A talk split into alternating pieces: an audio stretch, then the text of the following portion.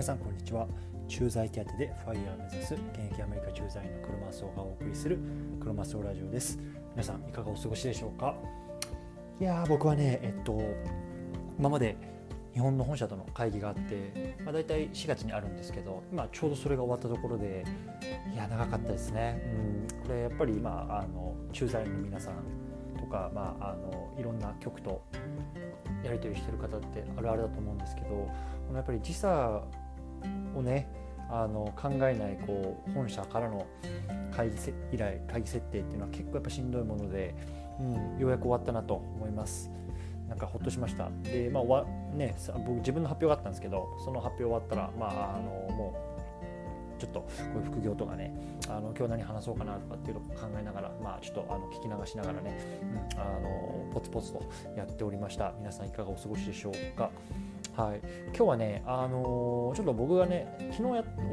ツイートした内容がね、僕にとっては結構バズったツイートだったんで、まあ、それについて少しかあの話していきたいなと思いますね。で、何か何についてツイートしたかっていうと、アメリカでの非課税の、まあ、投資講座について、まあ、ちょっとツイートしたんですね。まずちょっとツイートを読み上げます。アメリカの代表的な非課税講座ざっくり紹介。丸1、4オンは 401K。年間1万9500ドルまで1人当たり拠出ができる。丸に IRA6000 ドルまで拠出ができる。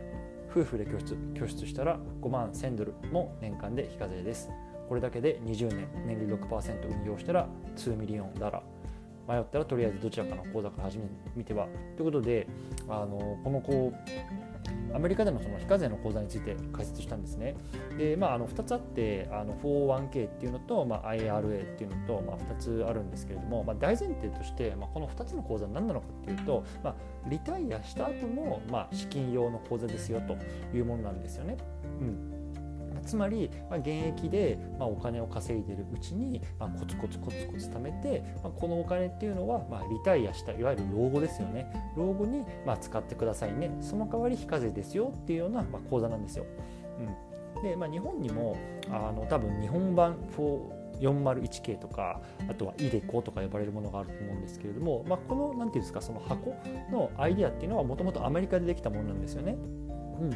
で、まあ、あの日本でいうと、まあ、いわゆる 401K は、まあ、企業型確定拠出年金と言われるもの。で IRA は、まあ、イデコだったかな、うん、って言われるものなんですよね。で、まあ、僕正直あの日本がどんなあの非課税口座があるのかっていうのはちょっとよく分かんないんですけれども、まあ、本当にあのツイートした通りで、夫婦でねこの年間満額拠出したらもうこの2つだけで5万ドル以上あの投資できるんですよ。しかも非課税で。これってすごくないですか？あの5万ドルを、まあ、さっきのツイートでも言ったんですけど、まあ、20年間ねこう積み立ててで例えば6%とかって運用したらそれだけで2億ド2億円ですよ。あの2ミリオンならもうこれだけでもう老後の心配なんて多分ないと思うんですよね。だからなんか分かんない。ね。あ暗号資産だとか不動産だとかもうそんなところに手出さなくてももうこの 401k と IRA だけにこう投資しておけばもうそれだけで老後安泰ですよというようなもうものなんですよ。うん、これがやっぱり非常に大事なんですよねこの非課税っていうのが。で資産運用を始める時のやっぱ基本っていうのはこの非課税っていうものからあの始めていくこれがやっぱり鉄則なんですよね。であの僕結構 YouTube であの見るのが好きでリベ大の両学賞とかねあれからこうやっぱりお金の考え方とか学んでるんですけどちょうど多分1年前とか1年半前ぐらいに、まあ、中田あっちゃんねあの YouTube 大学やってるじゃないですかあそこで、まあ、こういうお金の授業があった時にあのしきりにねつぶやいてた 3, 3つの言葉があったんですよね。で、まあ、お金の資産運用するにあたっての大敵ですよね。それが借金税金手数料借金税金手数料借金税金手数料ってこの3つねなんですよね。まあ、借金いわゆるローンですね。例えば、まあ、車のローンであったりとかあとはいわゆるクレジットカードのリボ払いとかね、まあ、そういうものっていうのはもうどんどんどんどんお金をあの食っていくものですよと。であとは手数料で、ね、手数料ってこうなんかあるじゃないですか。例えばなんだろう日本でいうと ATM に例えば祝日とかあの時間外で引き下ろしたらなんか105円かかっちゃいますよとか、まあ、僕日本行った時あったんですよ。今どうなってるか分かんないけど。うん。あとやっぱ最後税金ですよね。これやっぱ一番大きいんですよ。で税金って、まあ、僕ら正直企業で働いてる人間って自分で直接払わないから、まあ、無意識なんですけどまあ、つまりどういうことかっていうと、まあ、会社が僕らの代わりに立て替えて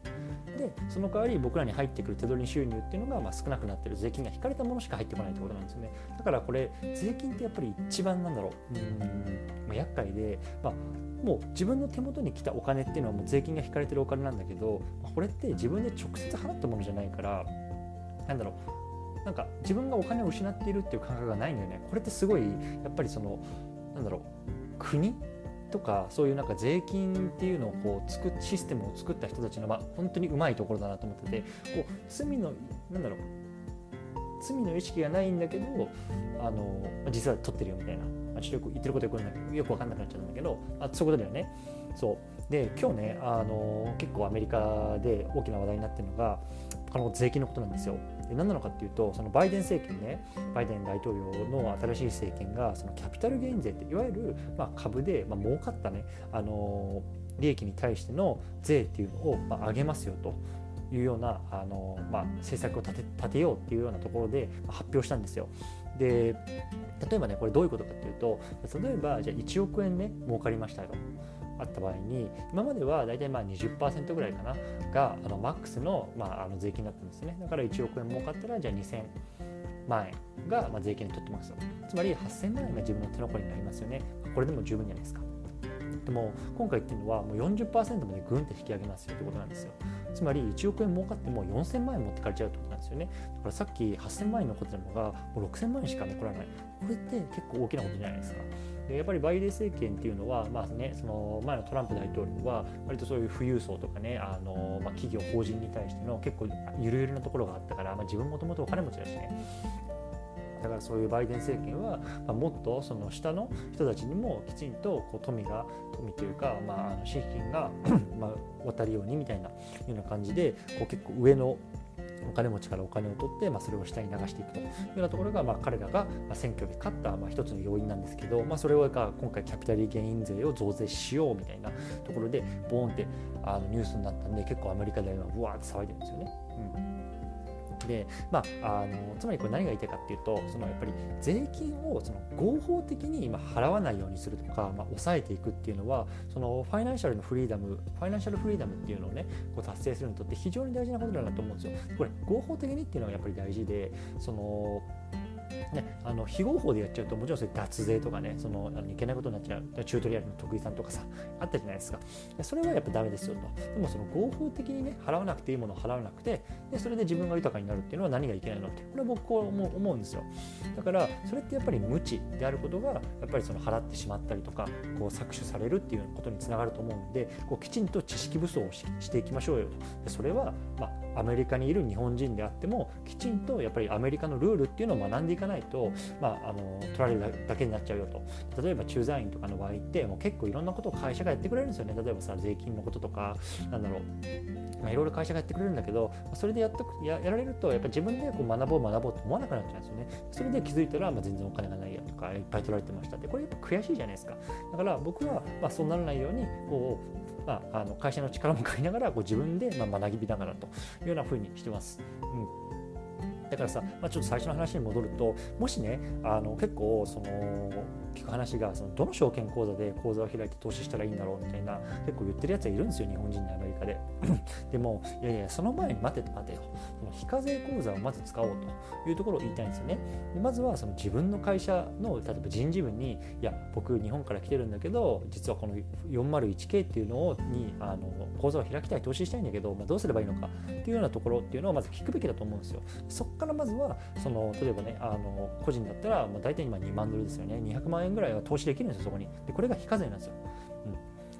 なんでそれをまずは使ってからまあそのどの証券口座で口座を開いたかとかそっちの方にあのね移っていけばいいかなと思うんですね、うん、やっぱり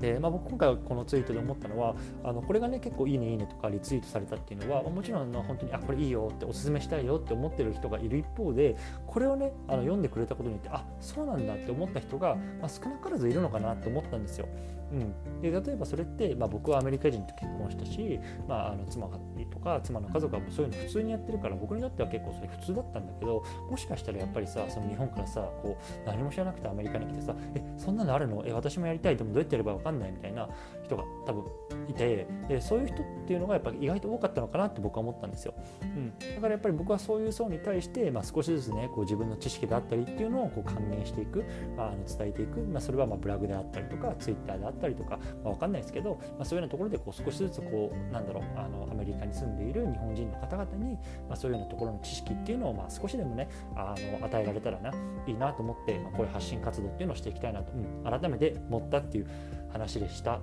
はい、すみません、ちょっとなんかね、あの非課税講座のツイートの話からいろいろと行ったりさ来たりしちゃったんですけども、今日はこの辺であの終わりたいと思います。はい、ということであのこの番組ではですねアメリカでのお金の話であったりとかあとは自由な人生について考えるっていうのをテーマにこう毎日配信してますのでもしこの番組が面白いなとか有益だなと思ったらぜひフォローして毎日聞いてもらえると助かります。はい、ということでまた皆さん会いましょう。さよなら。